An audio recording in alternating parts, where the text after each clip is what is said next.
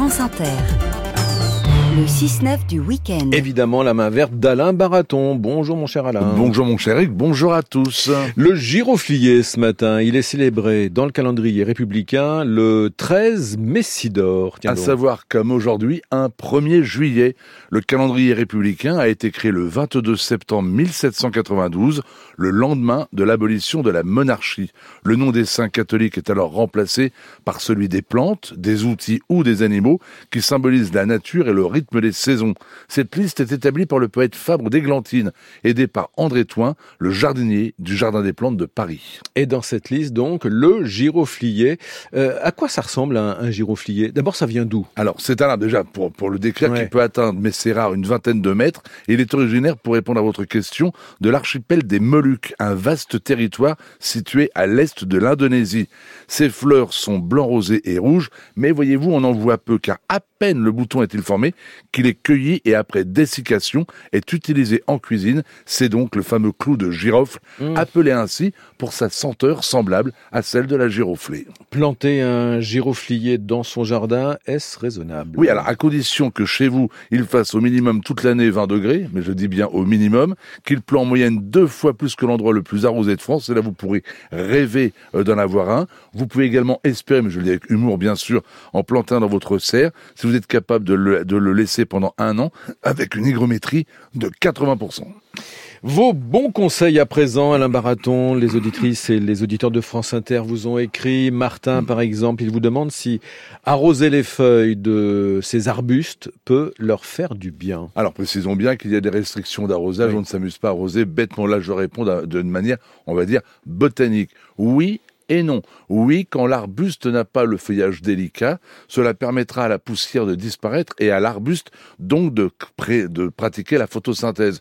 Attention, malheureux, les rosiers, les tomates et quantité d'autres plantes, elles, n'aiment pas d'avoir les feuilles mouillées. Louison vous demande s'il est bon de profiter de la sécheresse pour aller tailler les arbres. Eh bien, moi, je ne crois pas, pour la raison suivante. Quand vous taillez un arbuste, vous lui réduisez le nombre de feuilles, et la plante a besoin de recréer ses panneaux solaires, donc d'en produire de nouvelles. Et pour ce faire, elle a besoin d'eau. Donc, si vous taillez une plante, pour qu'elle redémarre rapidement, il lui faut de l'eau, et en période de sécheresse, c'est donc déconseillé. Donc, oubliez les sécateurs, taille et mmh. autres engins pendant quelques temps. Henri, il a constaté que beaucoup d'arbres perdaient leurs feuilles. Il se demande pourquoi. Vous remarquerez que la sécheresse donc, est dans l'actualité. Mm. Beaucoup de jardiniers se posent des questions et ils ont raison. La situation est dans beaucoup de régions très préoccupante. Une plante absorbe l'eau dans le sol grâce aux racines qui agissent comme de mini-pompes.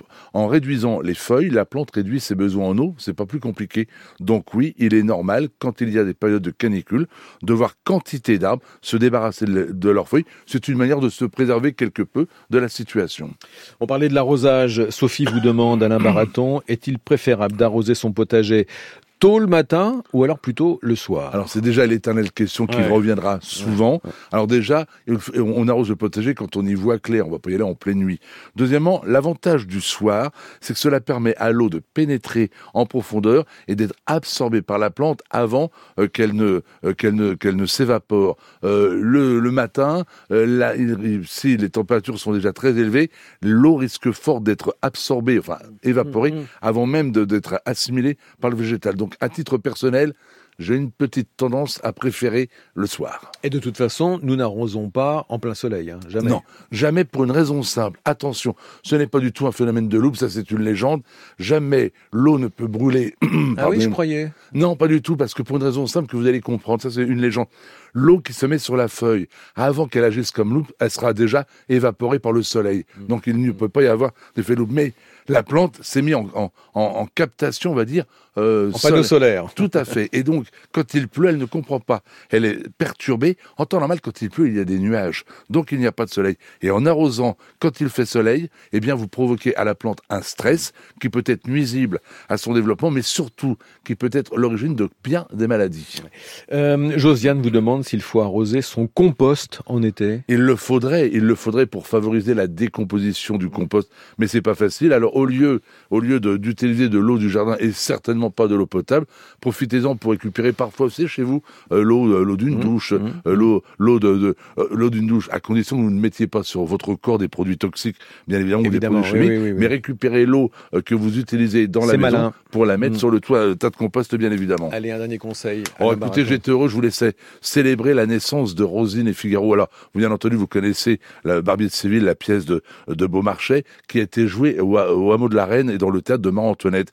Et Paul euh, Jacques Ranchon, célèbre rosieriste de la maison euh, Paul Croix, a eu l'idée de créer la rose Rosine et Figaro, une très belle rose, mmh. rose jaune et, et rouge carminé, magnifique rose. Je voulais simplement souhaiter, eh bien, bienvenue à Rosine et Figaro.